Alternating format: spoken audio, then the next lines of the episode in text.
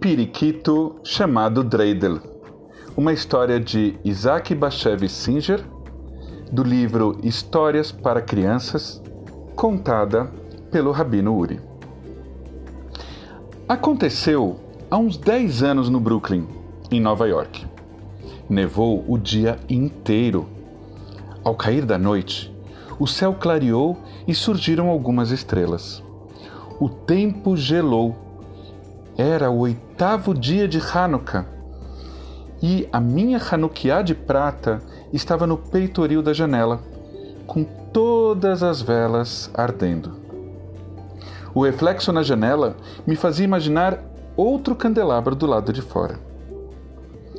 A minha esposa, Esther, fritava os latkes, as panquecas de batata. Eu estava sentado à mesa com meu filho Davi brincando de dreidel com ele. De repente, Davi gritou: Papai, olha! e apontou para a janela. Eu olhei e vi uma coisa incrível. Do lado de fora do peitoril da janela estava um pássaro amarelo e esverdeado, observando as velas. Na hora percebi o que estava acontecendo ali. De algum lugar havia fugido um periquito, que depois de voar pela rua fria, pousou no peitoril da minha janela, talvez atraído pela luz. Os periquitos estão acostumados a um clima quente. Não suportam o frio e o gelo por muito tempo. Rapidamente tentei evitar que o pássaro congelasse. Primeiro tirei de perto a Hanukkah para que o pássaro ao entrar não se queimasse. Abri então a janela e, com um rápido movimento de mão, empurrei o periquito para dentro. Foi coisa de alguns segundos. No começo, o pássaro, apavorado, voou de parede a parede, bateu no teto e durante algum tempo ficou pendurado num prisma de cristal de cande do candelabro. Davi tentou acalmar o bichinho. Não tenha medo, passarinho, somos seus amigos. Em seguida, a ave voou na direção do Davi e pousou na sua cabeça como se fosse treinado e acostumado às pessoas. Alegre, Davi começou a dançar e a rir. Na cozinha, minha esposa ouviu o barulho e veio conferir. Quando viu o pássaro na cabeça do Davi, perguntou: E onde você conseguiu assim tão de repente um pássaro, Davi? Mamãe, apareceu na nossa janela. Na janela? No meio do inverno? O papai salvou a vida dele. O passarinho não tinha medo de gente. Davi levou a mão à frente e ele pousou no seu dedo. Esther colocou na mesa um pires com milho miúdo e um prato com água. E o periquito comeu e bebeu. Viu o Dreidel e começou a empurrá-lo com o bico. Davi exclamou: Olhem, o pássaro está brincando com o Dreidel. Davi logo falou em comprar uma gaiola para o pássaro e em lhe dar algum nome. Mas Esther e eu lembramos ao menino que ele não era nosso. Tentaríamos encontrar os donos que provavelmente sentiam saudades do bichinho, além de estarem preocupados com o que poderia acontecer a ele naquele tempo tão gelado. Davi disse: Enquanto isso, vamos batizá-lo de Dreidel. Naquela noite, Dreidel dormiu em cima da moldura de um quadro e nos acordou de manhã com sua cantoria. O pássaro ficou sobre a moldura, a plumagem brilhando no reflexo da luz grená do sol que surgia, tremendo como se rezasse, assobiando, gorjeando e ao mesmo tempo tagarelando, como fazem os periquitos.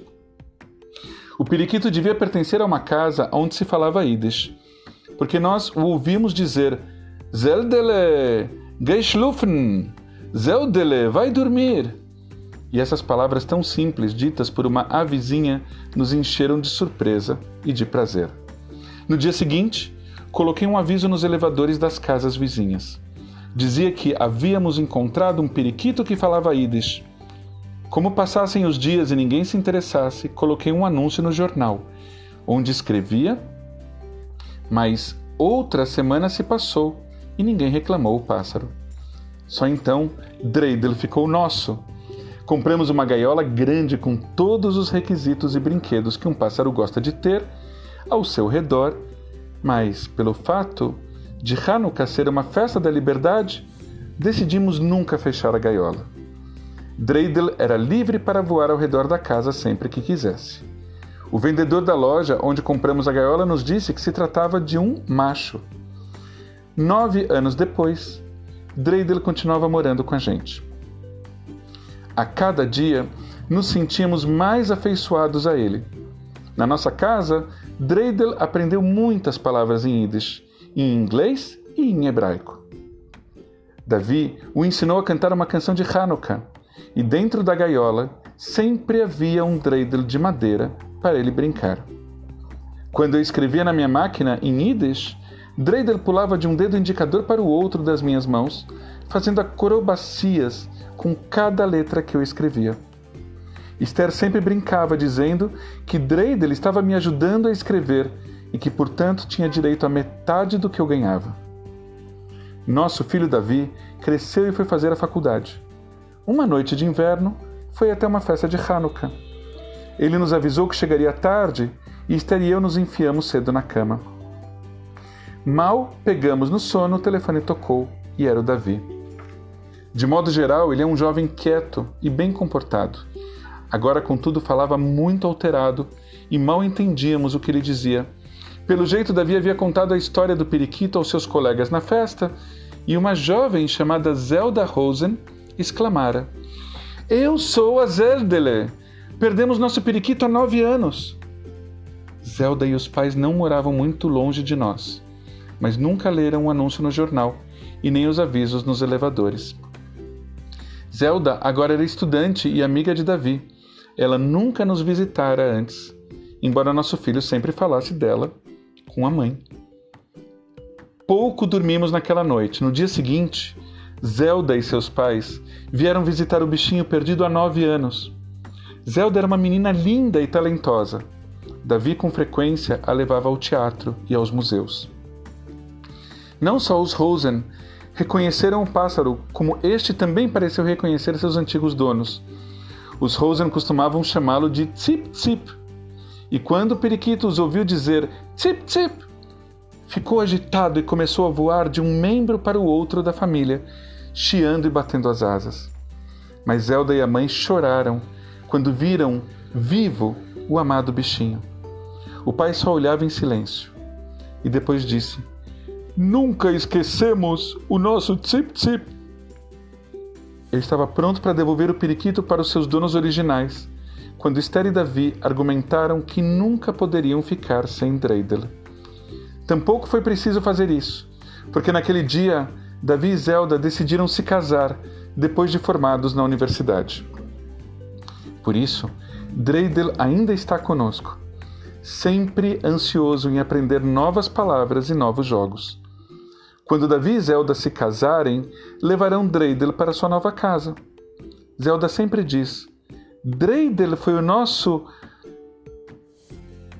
o nosso casamenteiro.